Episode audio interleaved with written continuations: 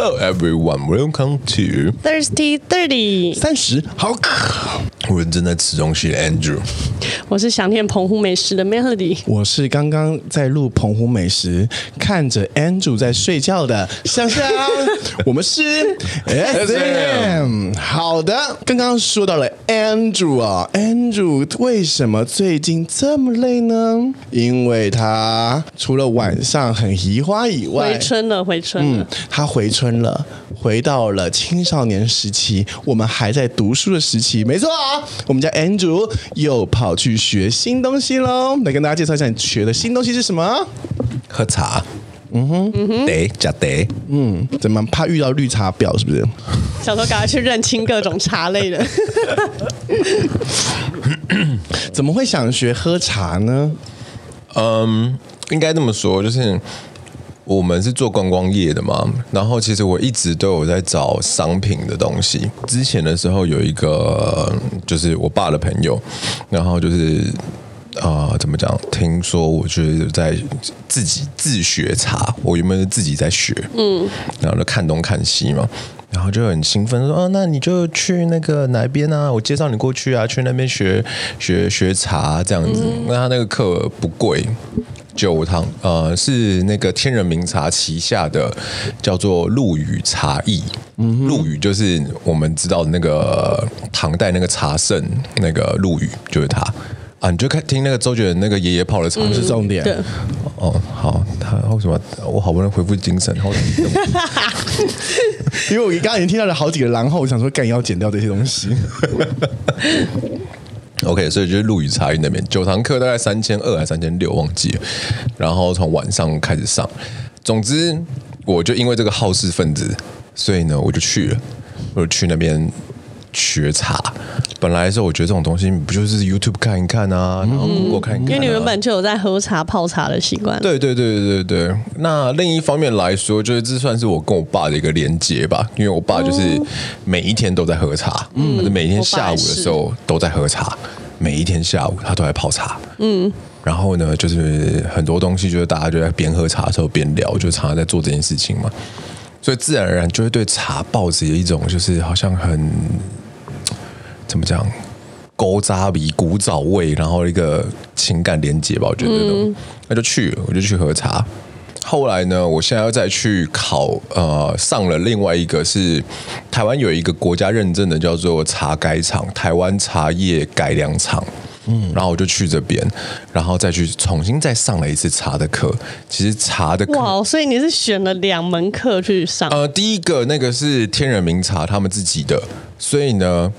我觉得，如果你不想花很多钱，然后你对茶有一定的想象的话，你可以去那边，因为那边比较在讲究的是茶席。嗯，就是如何摆出一个好的茶席，然后呃茶会啦，茶席就是所谓的茶会，就对你如何招待客人，然后你有一些基本的茶的知识，但就很粗浅的一个状态。那那一边没有很好的原因，是因为他们会送很多天人名茶自己的员工过去那边做内训。嗯，那如果我那一批的员工素质没有很好。就是属于会在课堂上就是吵东吵西拖累进度的那一种，有个死胖子就是一直在干这件事情，我就觉得很烦。对，然后呃，我觉得那个是一个粗浅的一个学习的方式。那我现在再去上的这一个茶改厂，他们委外委外的这个单位是开平开平餐饮学校。嗯，那他们开平在饮料这一方面下非常多的功夫。嗯哼，他学费很贵。因为我四堂课要一万七，而且才四堂。四堂课，从早上九点，然后到等于超过三十个小时，四天三个三三十个小时，一万七真的很贵。可是它的环境还有它的师资是很好的，嗯，因为包括说我第一堂课的时候，它就是评水师，那平水师是很贵的一个东西，就是你光是上那个课四天就要十二万，所以它其实是一个很专业的东西。嗯那 OK 好，回到了内容这件事情，内容都差不多，因为都在跟你讲茶叶的历史等等这些东西。嗯、那只是说在茶改厂这边上的课，它会比较深入一点。所以呢，基本上来讲呢，所有的课都在跟你讲茶叶的历史，然后怎么喝茶，怎么泡茶，就是这三件事情。那我们就从茶叶的历史开始，有没有什么有趣的小事件可以跟大家分享呢？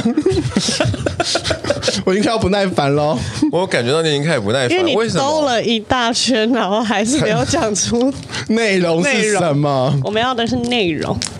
嗯，完了，我对这一集感到堪忧。好的，我来说说看我跟茶的这个关联好了，我来就这一集啊。你们家也会泡茶吗？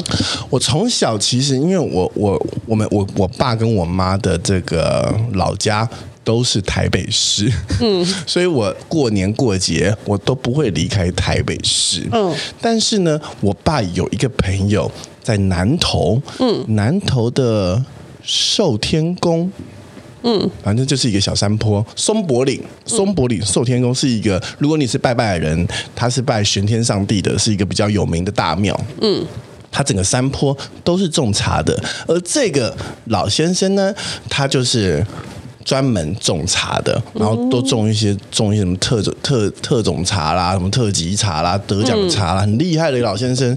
那我们的小时候的童年呢？如果我有一点点印象，我在乡村过年，或是我小时候暑假可能会跑去一个什么小乡镇里面，例如说 Melody 会可能去嘉义的东石乡，嗯，我就会去这个南投的。松柏林，嗯，非常非常淳朴的一个地方。我的脚踏车就是在这松柏林给学会的了。哦，前一集你听到了，我是疯狗浪，而我爸就是疯老头。什么？我觉得我爸从小就有一种知天命的感觉。他就觉得生死一条命啦，生死一条命。我学脚踏车是这样，大家能够想象学脚踏车的这个画面哦，就是爸爸呢会扶着这个脚踏车后面这样扶着你，然后让你多骑几几圈之后，嗯，然后慢慢放手。松柏岭顾名思义，它是一个岭。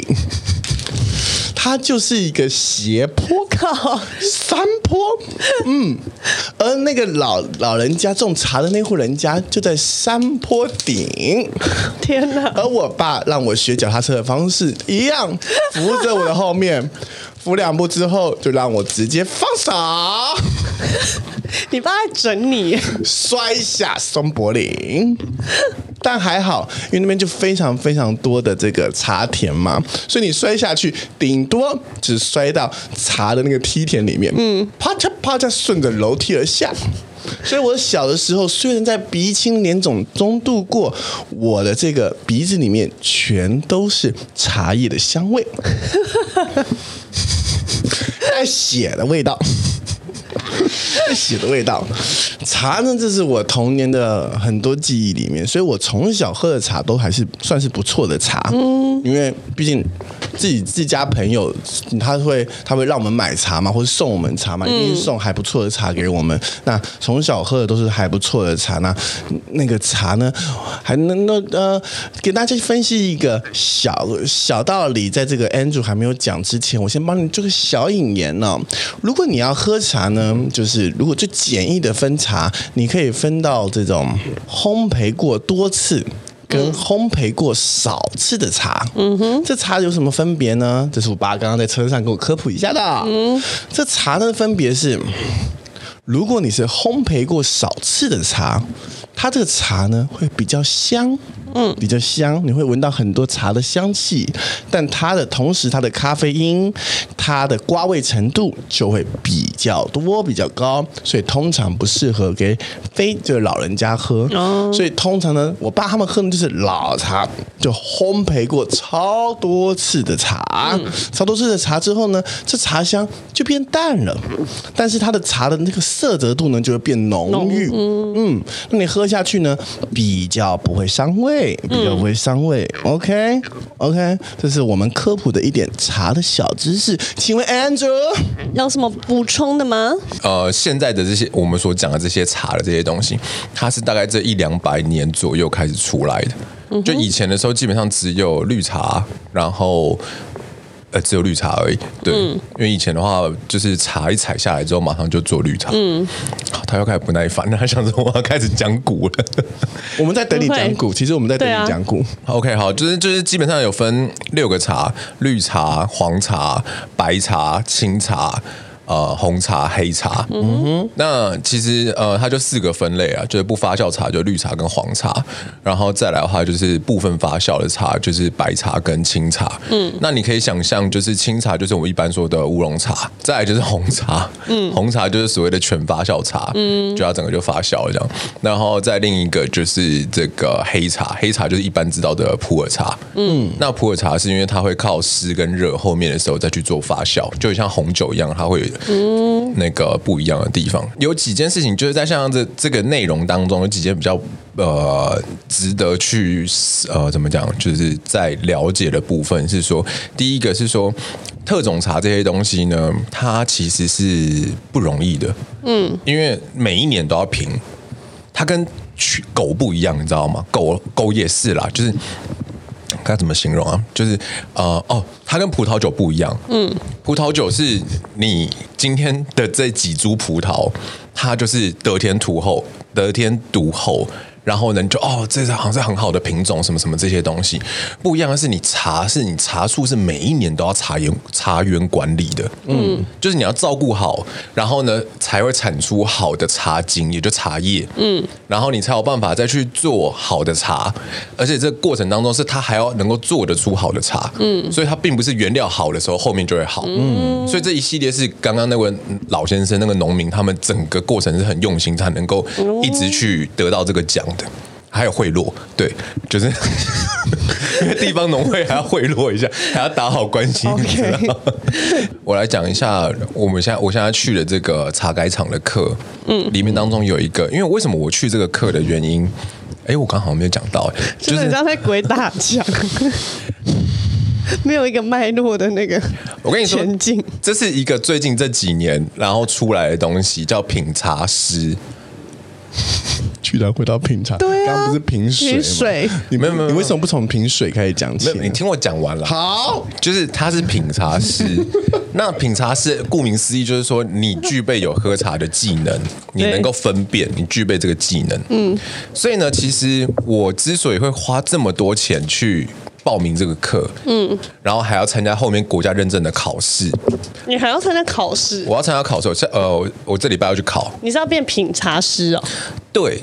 然后后面还有个中级，我又再花两万块再报了一个中级的品茶。OK，要走向这么专业。OK，对，我要走这个路线，原因是因为我以后想要卖茶，嗯、我要跟人家讲说，你懂我意思吗？就是我是一个品茶师，嗯、所以我挑出来的东西它不会太差，就有一个认证在。对对对对，这个是为了这件事情，所以我才去做后面的这一些动作了，不然我不可能会那么认真的。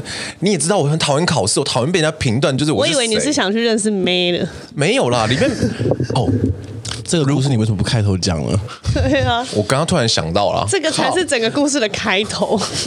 就是我之所以越来越钻研的话，其实真的就是我觉得他可以做生意，就是这样子。嗯嗯，对，因为其实后面呃，在上一个陆羽那边的课的时候，我听到一些资料，嗯、然后其实全世界喝茶的人口非常非常的多，而且你不用局限在台湾。虽然说国外的话都是红茶，没有人在喝绿茶或者是乌龙茶，没有这些东西，但反正简单的说，我觉得它是一个可以尝试看看的东西，所以我就去。好，那我去了之后才知道。它上面有超多等级的，你知道吗？不是只有一个，嗯，而且呢，我们是自称品茶师，嗯，但其实，在他们的严格的规范里面叫品茶员。我们的工作是什么？到师，对，因为他原本是茶改厂出来的嘛，嗯、所以他其实原本是一个类似内训的东西，嗯，你知道吗？我考过初级之后，我的工作是什么吗？摆放摆放茶碗，你只能去放碗，我只能放碗，然后呢，跟泡茶。我不能喝，嗯。我没有评鉴的等级，就是它有超，它有 OK，因为最初阶的，它有五个等级，嗯，然后台湾现在初级大概两千个人左右，就是拥有这个可以放碗。放放碗的两千，大概两千人。可以专业放碗，好，第二等级都可以放什么？没有，第二等级的话就是可以泡茶，嗯哼，哦，它可以倒水进去了，倒水倒倒水进去，可以倒热水进去。了，嗯，第二等级大概不到六百个人，嗯哼，然后还有一个第三个等级的。第三个等级还不能喝茶，还不能喝。第三个等级还不能喝茶。第三个等级听说就是因为放茶叶的，没有没有。第三个等级就是可以旁边做笔记的，跟着品茶师做笔记。哦，OK，当记录员，小喽啰，对对，小喽啰那一种。我们是喽啰中的喽啰，嗯，对，喽啰的喽啰，是。那你想想，他第三等级啊，第二等级不到六百个人嘛，第三等级听说更少，就是大概一百多个人左右而已。所以他其实是蛮专业。那为什么我说很专业的原因，是因为我们第一堂课他教的是品水，嗯嗯，就是喝水这件事情，嗯。然后呢，喝水的时候呢，我想说，就你们也知道嘛，我之前不是有说过一次，喝水，喝水，不是，我想要讲讲另外一个。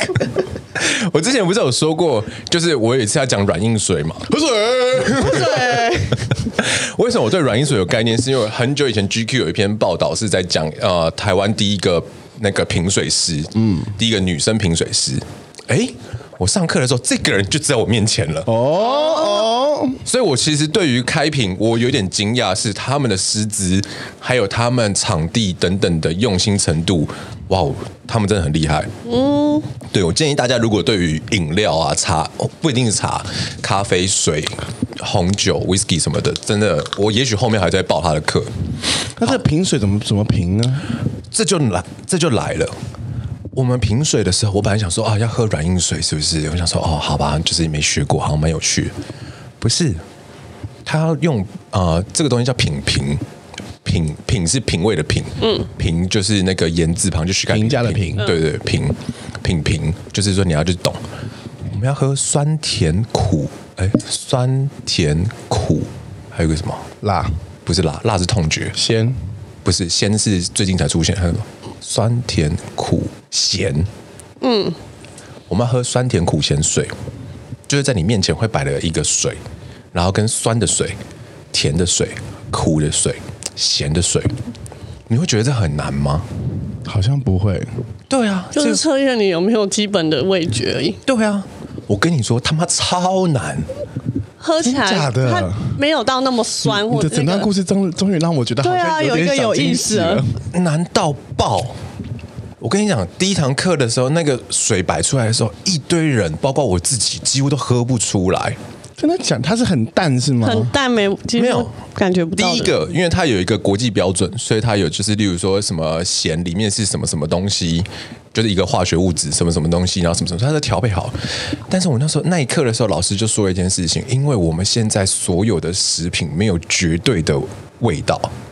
嗯，所以它就混在一起。例如说，像尤其是台湾人，我们最喜欢就是甜跟咸放在一起。哦，或者是说，你去喝茶，例如说你的奶泡，它就是什么海盐奶泡。嗯，对对对，对不对？嗯。然后呢，酸跟或者什么焦糖海盐奶泡，对对对对，咸加然后甘丁的甘丁，对对对对。然后那个什么，像酸酸跟苦也常常摆在一起。嗯。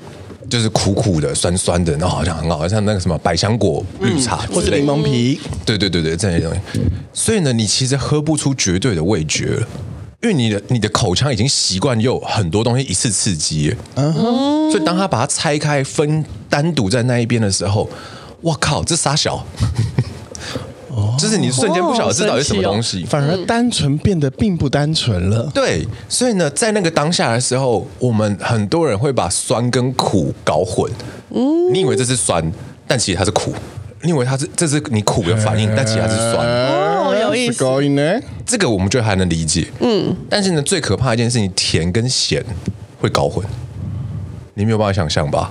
就是你在喝甜，那里边像果糖、蔗糖的东西哦，嗯、然后跟你在喝咸，就是盐巴水的时候，你两个东西你会搞混，嗯、真的假的？怎么可能？真的会搞混？丰年果糖，然后喝起来会像会像盐巴吗？呃，第一个是说它浓度当然是比较低的啦，嗯，因为就是要测验你去轻微一点点，能够找得出那个东西嘛。嗯、但它之所以把它分成这样的最呃重点是在于说，你要能够清楚分辨什么是甜，什么是咸，什么是苦，什么是这些东、嗯、这些东西你要知道。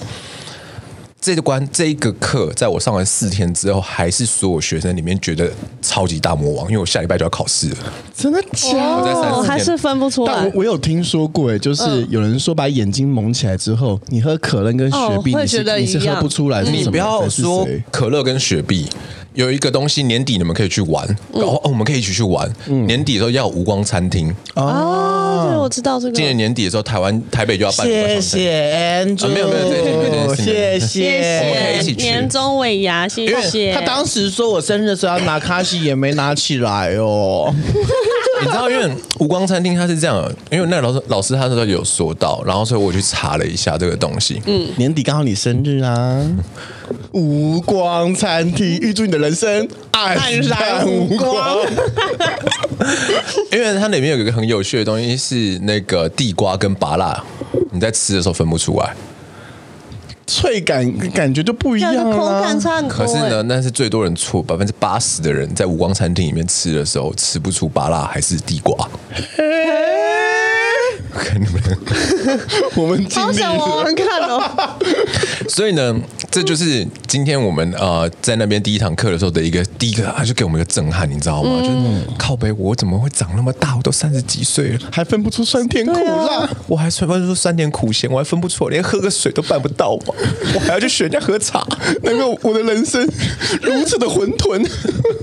就是，然后他就会教你，因为这是个技巧，嗯，就例如说你喝到呃酸的时候，你的唾液会分泌。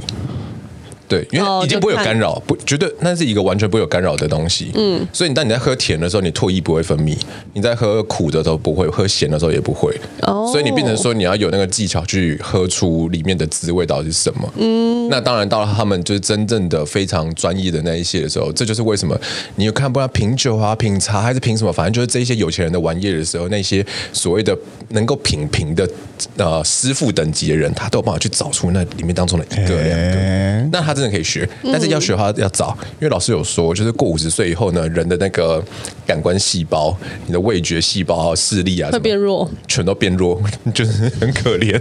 所以人生退化到酸甜苦辣都吃不出来。对对对，你会慢慢退化。然后，嗯，这是他的一个课。那这个课里面当中呢，还有一个很特别的是他的前呃茶改厂的前厂长，他们有呃，他就出来教。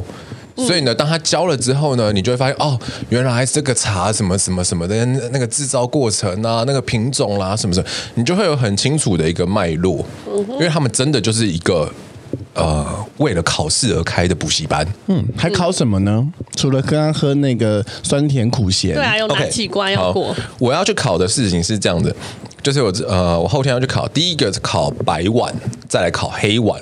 那这个白碗跟黑碗呢，它会有八个茶，台湾有八个特别的茶。嗯，第一个是绿茶，然后再来就是文山包种茶。嗯，然后这个所谓的高山茶，然后再来就是洞顶。嗯，然后东方美人，然后红茶。那红茶有分小叶跟大叶。嗯，对，这样子。我还有是不是你是要喝那一口茶，你就要分出分这是出来是哪一个？这是什么茶是吗？哦，还有个铁观音，对，嗯，就是这八个茶。那这个八个茶。你回答我刚刚那个问题吗？我真要回答你啊。？OK，好好好。白碗就是那个碗是白色的，嗯，白碗你看得到颜色，所以你可以透过颜色、色泽，然后什么的，然后就是你可以看到茶的那个，哦。对对对，哦，OK。然后早上烤先烤白碗，再烤黑碗，黑碗就是会完全是看不到颜色，纯粹凭味觉，对。然后呢，茶改厂呢，连桌子的桌面都用黑色的。他说避免你把它摇出来之后放在这个，我靠，所以它其实是也是有一定的难度的，就是你喝下去你要知道。所以你可以喝一整杯吗？还是就一口就要能？我要喝大口一点。你知道原因是什么吗？后来我们现场很多人都决定要喝大口一点。嗯，因为现场很多人是呃茶庄或者是茶园的二代或者是三代，因为大家要来拿一个证明。嗯，可是呢，因为呢茶改厂也好，或者是他们那个开平那边的茶也好，不会是什么多高档的茶。哦，所以呢，有一些茶本身的特性，例如说东方美人，它会有一个蜜香。嗯，通常来讲，我们喝是喝它的蜜香。对可是因为蜜香，东方美人的蜜香是要透过一个，反正就天然因素就对，我不用讲太复杂，天然因素。但是呃，这个叫怎么讲？就是呃，得天独厚，跟他好不容易会拥有了一个东西。但是呢，通常来讲，他们的给的茶就是很鸟。最一般的。对你只能喝到东方美人里面最低阶的，你喝不出蜜香，你喝不出蜜香，也太难了吧。你只能喝到它的果香。东方唯美人，对对对对对对对对，小美人，嗯。然后，例如说，对，就是东方小小小小美人。干，我他妈第一次喝的时候，我想说靠北，这不是我平常喝的东方美人。然后他的高山茶，因为我爸都喝高山茶嘛，嗯，他可能就是在丘陵山坡而已啊，就是没有那么好，你知道吗？甚至有些特色，东方台地茶，就是有些特色，你就是真的就是抓不到，嗯，会突然喝不到，嗯。甚至我们当下，包括我，还有很多其他，就大家平常喝惯的好茶的，嗯，你突然。一瞬间就是味觉靠杯子杀小，嗯，哇，这真的难呢。对对，那你要去考试嘛？你要喝分分辨得出八个。好，我刚刚不是说的瓶水是最困难的吗？对啊，你知道吗？茶开场的考试有多鸡巴？中午吃完排骨便当，他一定给你叫排骨便当，因为便当是他们付的。嗯，他把你叫排骨便当，下午第一个就开始考水。我他妈吃完了排骨便当，早上喝了一堆茶，那你就不要吃啊！哦，他们对，因为老师，因为我就说他这个类似补习班嘛，嗯、希望你们经常可以考过这样。老师就说你们记得去买山东大馒头，一定要买纯的白的，带两颗过去，有味道的，嗯，那个对你们最好。然后呢，就是反正给你一系列的考试小配包，嗯，例如说你平常有在抽烟的，你就继续抽，因为你如果你突然改变了，说我不抽烟，为了让敏敏感一点的话，不行，因为你会改变你平常的。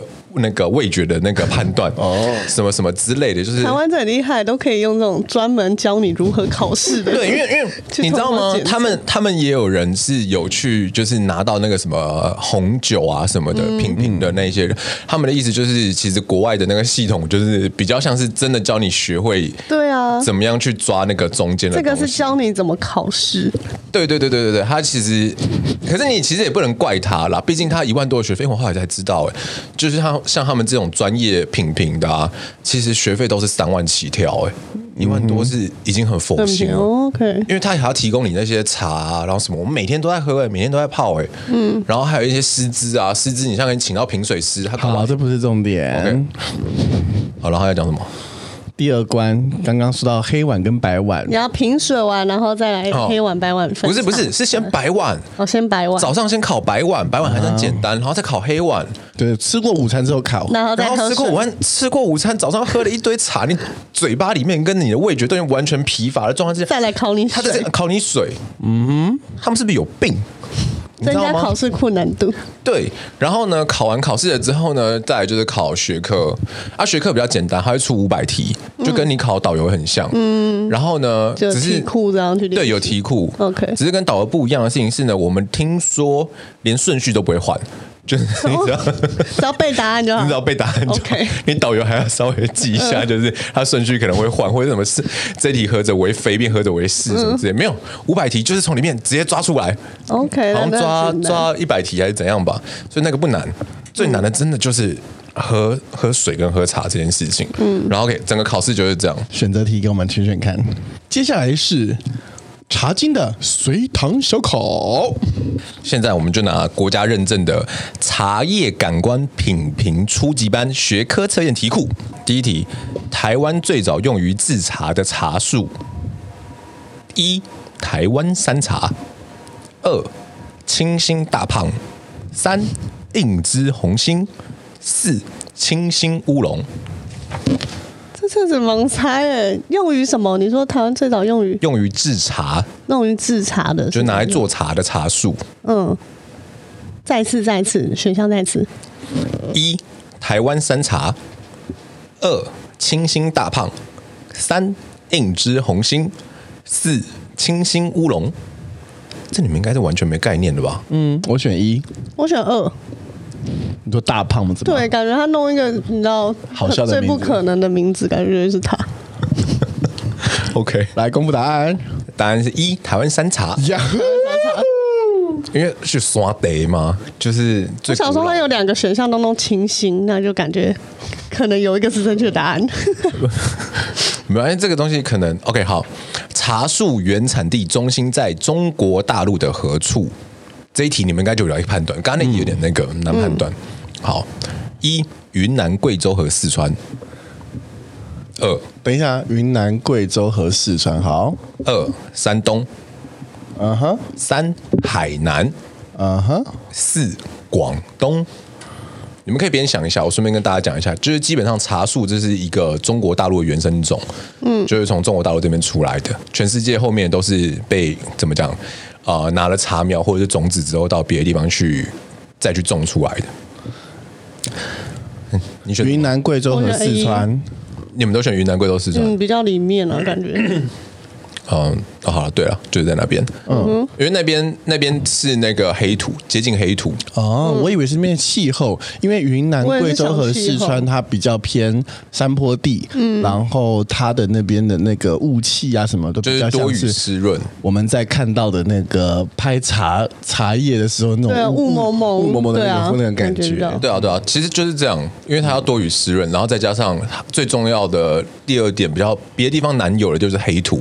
嗯，因为土壤够，不然的话，你山东那边有东北黑土嘛？小时候不是学过，肥沃度够，对你肥沃度够，然后但山东太冷了，对它不够温暖湿润。冻顶茶，你刚还有说哪哪一个地方？海南，海南啊，海南太热了哦。还有一个广东，广东，广东雨太多了哦。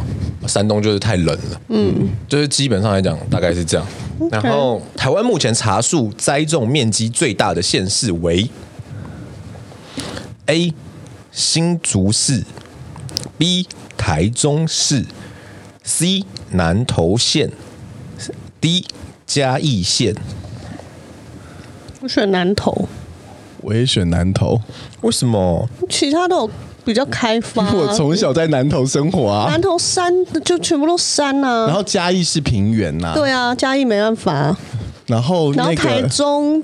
台中感觉，台中市怎么会种种茶呢？然后还有一个是新竹，新竹风那么大，风大我也觉得不适合。好啊，你们都去考试就好了。东北季风那边念一堆干嘛？不要这样自暴自弃嘛！我很认真，我想看我这个考试机器能够对几题啊！我很认真在念书啊！我现在三连三拉三喽。对啊，我很认真在念书啊！你们都会就好了，都给你们去就好了 啊！来来来来，不要这样子。好啊，你们要这样是不是？这么会考试是不是？好，我考一些你们都不会知道的。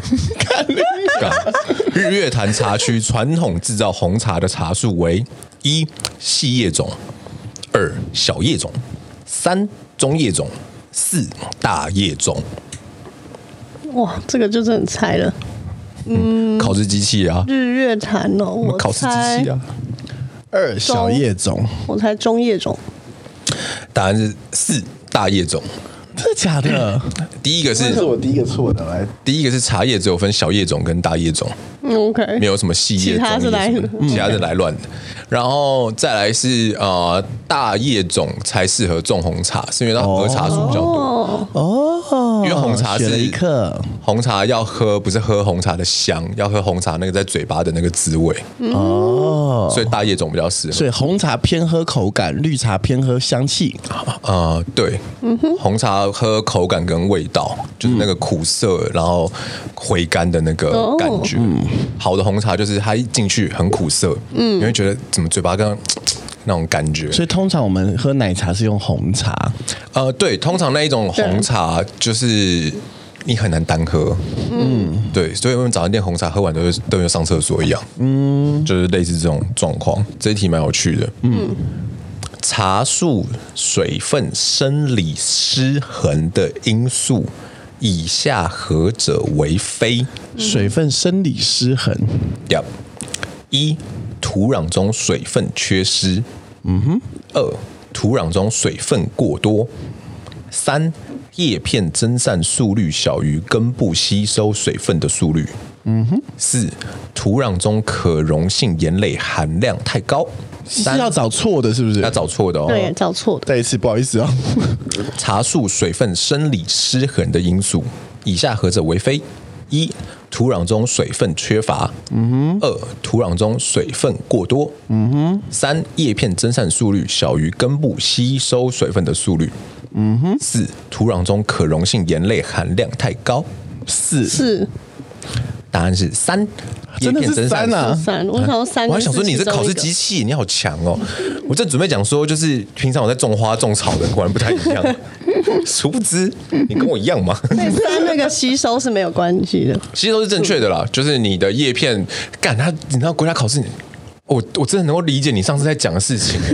国家考试很喜欢绕口令，对啊，他就是在玩文字游戏。他其实从在表达一件事情，就是说你水分蒸发，呃，叶片叶子在水分蒸发的时候的速度，比你在根部吸收的时候速度来得慢，呃，来得快。嗯嗯，呃，不是来的来的慢啊，就是你叶子来的慢不好，蒸发比较慢，没有叶子蒸发速度比较慢，然后根部吸收比较快，比较快。然后呢，它会不会茶树失衡？就是水啊？它的答案是不会、啊，不会哦，不会啊，因为它可能就变可以保水吧。嗯，它是保水，就变意思就是它不会缺乏水分。嗯，那因为会容易烂根吗？没有，没有，没有，没有，没有，不会，不会。它 Okay 烂根反而就是，例如说什么土壤里面没有水啊，或者是过多啊，才会。然后豆科绿肥的根瘤菌可以固定空气中的何种何种成成分，转换成茶树所需要的养分。一氧，二二氧化碳，三氮，四氢。我猜氮，乱猜的。再一次，豆科绿肥的根瘤菌可以固定空气中的何种成分，转换成茶树所需要的养分。一氧。空气中的养分吗？对，就是它呃有一个东西，它可以去抓住空气中的一个成分，然后转换成提供给茶树所需要的一个养分。假的啊？嗯，那我可能也选氮气。答案就是氮气哦。那其实你们都有一定的概念啊，因为是不是尸体很容易就是就是或是腐烂的东西容易有有氮气跑出来？对，嗯，也不是，反正他这一题考的目的就是告诉呃现在的茶农，就是希望说去做这个有机种茶，因为大家都已经越来越知道说什么东西可以造成什么样的结果。那如果你能够有机种茶的话，提高那个经济产值，嗯，所以他们其实在说服，就是你不要一直做那个叫什么施氮肥。嗯，因为如果你单纯的施某一种肥料的时候，会造成那个土土壤就是会偏向某一个地方去。嗯，对。然后，所以后面的时候，像我们后面就要，例如说这一题，以平地茶园而言，冬季茶芽生长至完整叶片之展叶期需要几天？展叶期，也就是说一个茶芽。从苗然后到它整个展开需要几天？平地茶园哦，不是高山哦。嗯，平地茶园。一五到七天，二八到十天，三十一到十三天，哇，很近的四十五到十七天。我猜八到十那个，我猜一，答案是一。五到七天，他觉得真的是都很好猜，对，他的考试考运超强，真的哎，难怪你可以念松山，因为我就是一个考运很差，我如果没有读的话，我猜几乎都会错。这些题目，可是我我其实不知道它就是高山跟平地的差别哦，高山会比较慢啦，哦，因为就跟一般的那个状况一样嘛，你如果温度够什么的时候，它生长会比较快一点点。嗯，高山的话就会通常就五到七天，它就可能会变成九到十三天，越高的话就越慢。因为我是我评估的方式是我自己种东西，然后我看到那个叶子的芽跑出来之后，到它真的变成一片叶子，大概花多少时间？其实一周就可以了。嗯哼，嗯，就。是，就是其实还蛮快的。好，请问立秋至立冬期间所采制的茶为：一、春茶；二、夏茶；三、秋茶；四、冬茶。春茶、秋茶。秋啊，为什么立秋到立冬之间所产？什么是冬？我想说你说产制，我想说那可能还要再制造完，然后才能出产，所以到下一季。哦，OK，你也是一个小太多哦。你讲到了一个也许一般人不知道的事情，就是做茶是一个非常辛苦的东西。嗯，为什么？因为你从把这个叶子从茶树上摘下来之后，你今天就要把它做成茶。哦，当天的、嗯、当天，嗯，哦，因为不然它会烂掉。我小时候不知道烘干之后，然后可能还要没有没有那个就是一整个系列，哦、就是东西这个茶这样，它跟那种稻米什么的，呃，其实稻米我不知道啦，但是等简单的说，就是你整个采下来之后，你就马上做了，嗯，不然它就会坏掉、哦。所以它的产程其实是很快要完。对对对对对对对，所以它当天就是那个，所以你不觉得国家考试很奇怪吗？他就写个立秋，然后我跟你说，它这个东西它有四题。就是他从每一个春夏秋冬都问，唯一一个不一样，就清明至谷雨，那个就是春茶，因为清明是春天开始嘛。然后后面的时候就是立夏、立秋、立冬，你知道看到夏秋冬的时候，就是选那个什么茶，对不对？我不知道为什么要考这个东西，你知道吗？哦，这样。重点是我他们说那个老师说中级班的时候，我要去背二十四节气。干我他妈的，就是莫名其妙的就去学一个品茶，然后 我要懂农作物的那个那个生长，我要懂茶的生长，然后还要学就是茶的制成，然后很合理啊。还有就是土，我跟你讲，我还没考到后面啊，我刚刚跳过一个东西是那个、嗯、那个坡高山土地什么防治规范，就是说你坡度超过几度，嗯、你要做什么什么什么东西，你知道吗？嗯，就是干我的。他要，他们考试的范围超级广，都这样。我那个考导游的是，你要去被闯入什么地方要罚多少罚金，就是很，然后乱乱毁损什么古迹，然后罚多少，这真的很好笑，你知道吗？就是全场的人就突然之间变成那个台大农业系。老师是台大农业系毕业的，我们突然台大农业系，你知道吗？就在那边开始学，就是什么农作物要怎么制作，然后什么的。然后呢，国家考试的题库呢，有一堆东西都是国文题，就他把那堆文字上面在跟你玩文字游戏的那一种鬼东西，就很神奇啦，真的很神奇。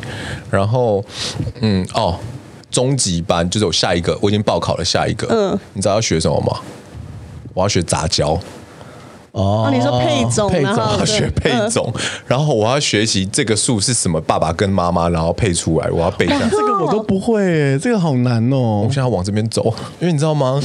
我后面就在探听一下中高级嘛。他们说中高级的时候，前阵子有人去考，然后就六十个人左右去，然后听说过过关的是个位数，我就更有兴趣，你知道吗？有挑战性。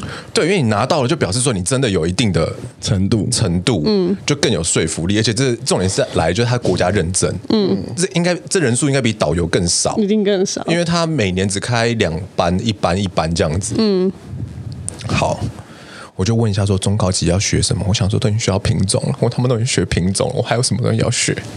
他说你们要学会怎么制茶。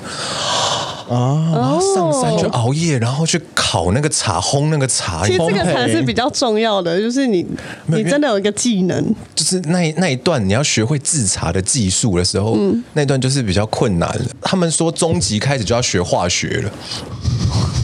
我我没有给你看我的那个课本，我课本里面有那个那个化学式，对，就是那个什么 C H，然后去连。天哪，好烦哦！为什么红茶会出现是红茶？为什么是乌龙茶？因为它这边是什么连的，然后那边是什么接的，然后什么什么干？我他妈的！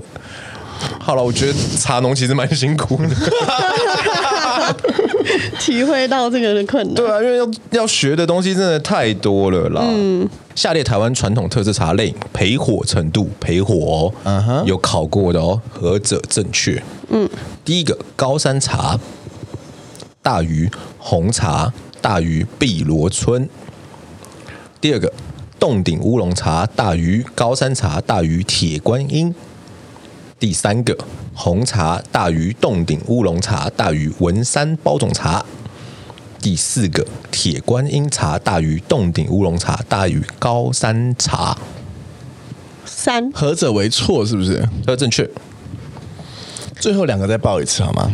三，红茶大于洞顶乌龙茶大于文山包种茶。嗯哼。四，东方美人茶大于高山茶大于铁观音茶。三。好，这题其实就是我跟你说，如果你们遇到卖你茶的人，或者是你身边跟你讲说他很懂茶的人，嗯，他如果选三，嗯，那基本上来讲就不用再听这个人讲话了。哦，来喽来喽，知识点来喽。我们如果常看到茶叶的时候，红茶是全黑的，嗯，对吧？对对。但是红茶的全黑其实是发酵造成的。哦，因为红茶是全发酵，可是红茶基本上不焙火。哦。所以三就是，如果你懂的人，你学过的人就知道会直接把它剃掉。所以呢，像我。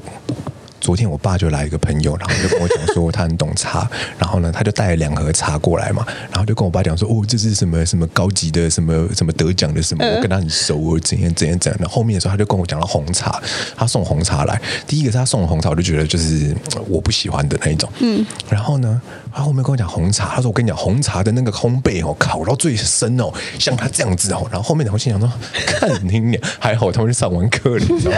因为被你唬住了，对。你知道为什么吗？因为后来的时候呢，他就在跟我爸讲说，如果吕董，如果你之后要卖茶，你就找我。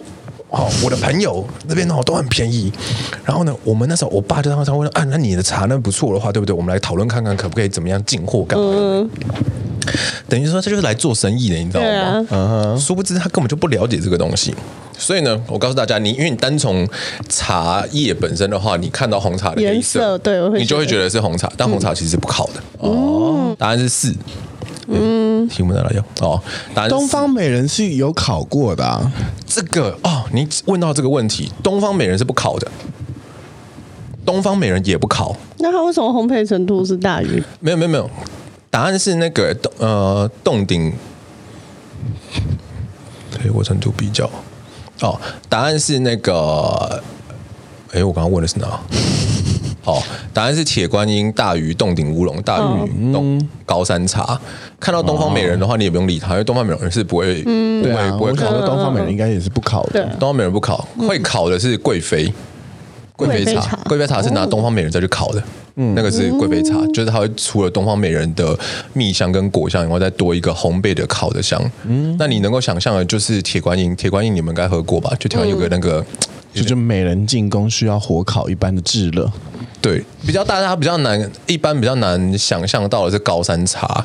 就是高山茶喝起来像绿茶，但其实高山茶跟绿茶的那个差异就是它有烤过，嗯，所以它喝起来有一个淡淡的那个，但是喝不太出来了。那我想我，我我爸那个朋友种的应该是高山茶，因为他们是有有烘的哦。呃，那个烘的也不叫高山茶，烘的意思就是它就是焙火过的茶。哦，对对对对对，那可是其实现多种？现在做烘焙的茶是一个算是趋势，嗯，因为第一个是说，呃，法国那边的话，他们喜欢这个味道，嗯，那法国又是茶叶比赛当中算是前几大的地方，就法国跟日本，嗯，然后再来是以前烘焙的原因是因为呃茶不好。所以要烘焙去另一个味道把它盖过原本的那个我们一般喝的那个茶香味道，但其实现在的话，他们有很多的方式去制造一个香味进去，嗯，就有点像 whisky 那种感觉啦，就是多加一些香气什么等等。然后还有什么啊？嗯哼，差不多哎，因为后面都是在烤一些烤一些制成的东西。好，例如说，下列台湾茶叶正常情况下，何者制造过程中会产生绿叶香红边的情况？在啥？绿叶什么？绿叶香红边的情况？绿叶香红边？嗯，哇，听起来好美哦。对啊，我简单形容一下，就是一个茶叶是绿色的，嗯，那它旁边会有淡淡的红色一圈圈，对，漂亮，这就叫绿叶香红边，听起来就是。绿叶香红边，缺水。夏天跟秋天之间的那个会出现的在地上的那个茶叶的感觉。嗯哼，对。一三峡碧螺春，碧螺春是绿茶。好，这题给你们一些小小的那个。二洞顶乌龙茶。嗯哼，冻顶乌龙茶就是刚刚有说有焙火的那个洞顶乌龙茶。三东方美人茶，不会。四日月潭红茶。我猜四，我也觉得是四日月潭红茶。好，答案是，因为它是制作过程，嗯，这个这个东西是制作过程，哦、所以茶叶来一定的绿色，嗯，也就是说你要看它在那边萎凋，萎凋就是它慢慢慢慢变干的那个过程的时候，嗯、到哪一个阶段的时候你就停止了，这就是所谓的会产生绿叶香红边哦。要等它稍微有点枯萎，枯萎一点。对，像你们选红茶就完全错，因为红茶在过程当中它会让它完全枯萎。嗯，这也是为什么红茶最后会这么黑。嗯，因为它完全不会保留绿色的部分，它会让它完全的变干，那它就会变成那种咖啡色的东西，深色的。对，那这个过程就是所谓的发酵。嗯，所以呢，到红茶变成这个状况的时候呢，这也是导致它最后会变成完全黑的，嗯，的原因。有意思。那三峡碧螺春，碧螺春就是绿茶，绿茶就是你要泡进去的时候，它整个是绿色的。嗯，所以绿茶就一采下来之后，就马上拿去杀精。嗯，杀精就是停止它里面的氧化作用。嗯，那它就是会整个是绿色的状况。嗯，然后第二个是洞顶乌龙，那个洞顶乌龙茶，它就是绿叶香红边，因为当它的那个茶叶那一圈红色，就是它氧化了。嗯，茶叶氧化了就会有红色出现，所以当它绿叶香红边的时候呢，就表示停了。不能再让它发酵。嗯，这就是它发酵到这这个，就是所谓的讲究。嗯，它其实讲究起来的话就是很细，但是简单来说，就是当它产生这个状况的时候，就停止它发酵，因为这是他们一般认为所谓的乌龙茶。它发酵到香气跟味道最平衡的时候，哦、那个红色出来的时候，就是属于味道会出来的时候。哦、然后东方美人的话，它会弄到差不多三剩三分之一的绿色，其他都是那个别的。他们那时候好像也弄了一个什么词给他，忘记了。嗯，好，简单来说。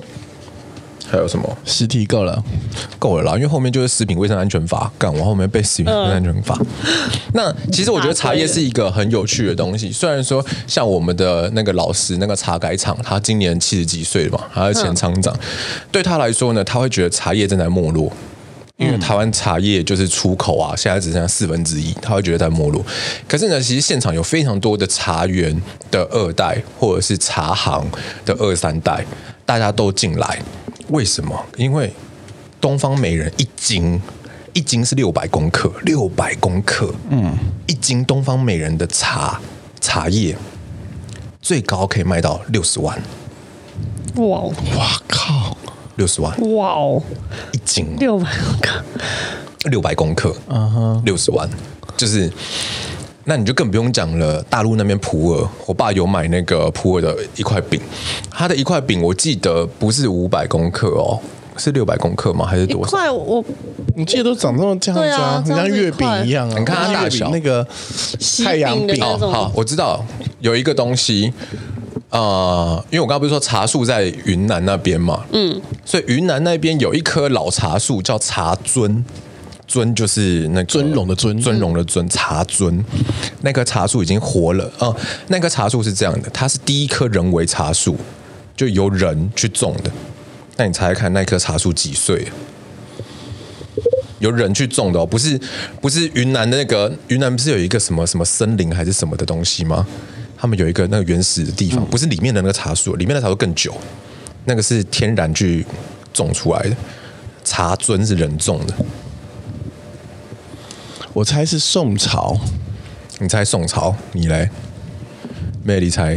没概念嘞。这么久之前的话，人为种的一棵茶树，隋唐之类的。隋唐，隋唐比他在宋朝再早个早一点，早一点，早一点，大概早个差不多呃两个朝代嘛。对啊，唐朝五百年嘛，所以大概差不多隋唐宋七百七百多年。好。嗯等于说，距今大概都是差不多一千五百年左右了。你们猜的大概都是差不多一千五百年。嗯，那棵树是三千两百年前。三千两百年前，比商纣王还要早，是在夏朝末。我靠，就有人为种植的茶这个东西。哇哦哇哦，真的是被这这这一题我最爱。真真没有想过这件事情，在商纣王妲己的时候，他们已经在喝茶。对啊，已经开始在有茶的。哇，那历史真的是很长的一段时间呢。因为你们的发展史，如果你们在另外知道一件事情，就是茶是在神农氏。的那个《本草纲目》的时候就有了，就有记载了，就有记载了，就他喝了茶，然后解毒。哦哦，对，所以茶在以前来说是一种草药，是一种草药。嗯，而且以前的时候，那个真正让茶变成中国文化的人，其实是秦始皇。嗯，因为秦始皇不是那个什么什么呃什么度量衡，嗯，然后跟车轨把它全部统一嘛，嗯，那我们刚刚讲到了，就是茶树原本是在云南、四川、贵州那一边，所以以前是出不了这个地方的，嗯，因为以前那一边就是吐鲁番嘛，嗯，就是那个位置嘛，它其实出不来，但是秦始皇统一度量衡，然后跟车轨之后，才让茶慢慢慢慢的走出四川，后所以原来是靠它，对，然后才变成就是所谓的东方中国文化这样子。那好，回到了刚刚那个那一尊茶尊，那一尊茶尊在二零二零吗？还是什么时候？忘记了，反正这几年就对了。他有拿来拍卖，有拿来拍卖，不是不是，是他做了一个茶饼，普洱茶饼，拿他的茶树来做普洱茶饼。嗯，你猜他那个卖了多少钱？人民币？哇，应该价值不菲。人民币两百克哦，这个我很确定是两百克。那一饼两百克，我猜可以到一亿哦。